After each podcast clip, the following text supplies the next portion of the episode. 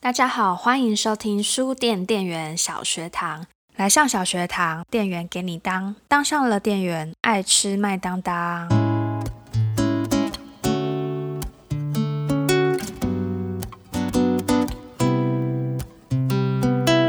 书店店员小学堂第五集要跟大家分享的是书籍陈列原则。什么样的书可以上到书店平台？什么书会被店员淘汰？我们其实为书店店员小学堂的节目发想了好几季的主题。第一季主题选择了书籍基本陈列，希望和大家一起从书架逻辑、书籍分类、整架与差价最基础、最根本的事物开始谈起。节目前期内容都环绕在书目、书架与书柜管理上。今天的节目，我们要更进一步谈陈列，谈谈书店的平台与书柜之间的关系。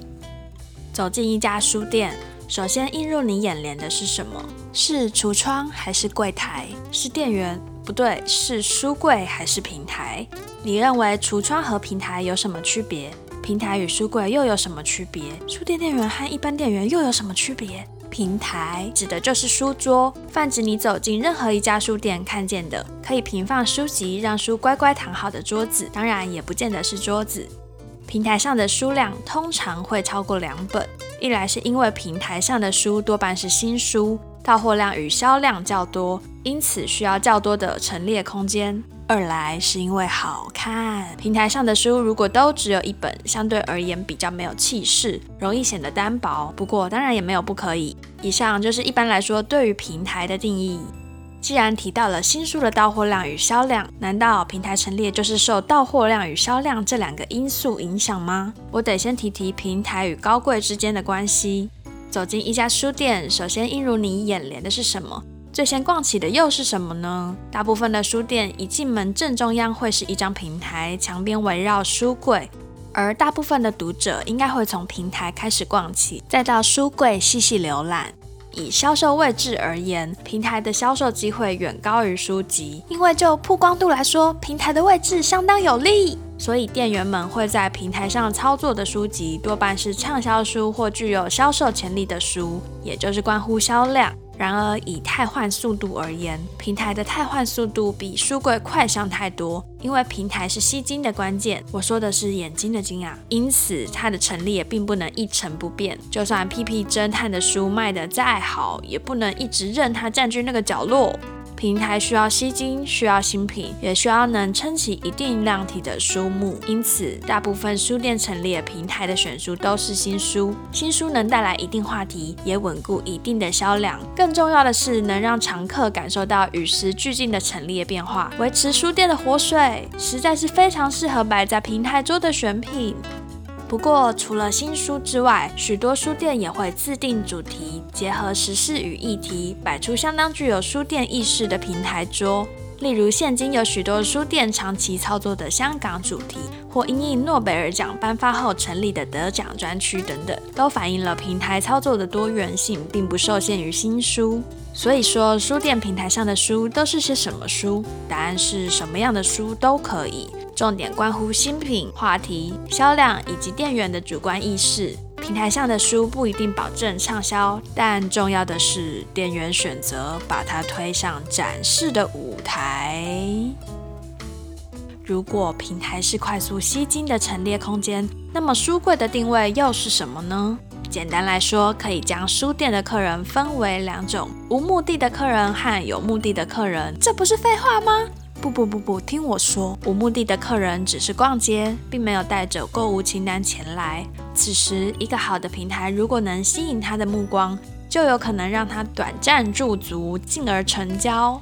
有目的的客人可能为了某本书或某一类型的书进入书店，他可能先被平台吸引，但对他而言，重要的是能找到他想要找的书或同一类型的书，进而比较。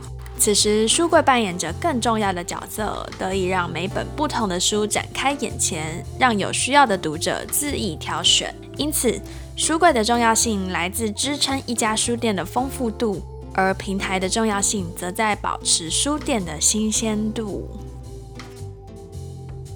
如果你问什么书会被店员淘汰，我会回答具有高度取代性的书，以及不被读者买单的书。店员挑书的原则基本上就与读者选书的原则雷同。如果店员今天必须从两本实用类型书籍中淘汰一本进行退书，例如旅游书、语言考试用书、食谱等等，店员考虑的可能是出版年份、销售情形、内容取代性等等因素。而读者选书的原则也大致相同，考虑书籍内刊载的资讯是否过时，内容是否符合需求，是否喜欢书籍排版，是不是同类。型书较多人挑选的等等，一旦出版了最新的米其林推荐指南，还会有人想看旧的吗？有了新制的多义题库大全，旧制的多义书还需要留吗？这都是店员需要评估读者的需求后所下的决定。如果今天需要进行筛选的是文学、小说、历史、画册类别的书籍，以丰富店内藏书的角度而言，事实上，尽可能拥有更多藏书，反倒会增加书店对于读者的吸引力。但若真的遇上架上空间不足，需要退书的情形，选书的原则也是相同的。如果你问什么样的书可以上到书店平台，什么书会被店员淘汰，倒不如这样想想：你通常会被什么样的书吸引？这个平台这本书如何吸引你？是平台陈列的手法吸引你，平台上书籍的组合吸引了你，还是你单纯被这本书的书名、书封、文案吸引了？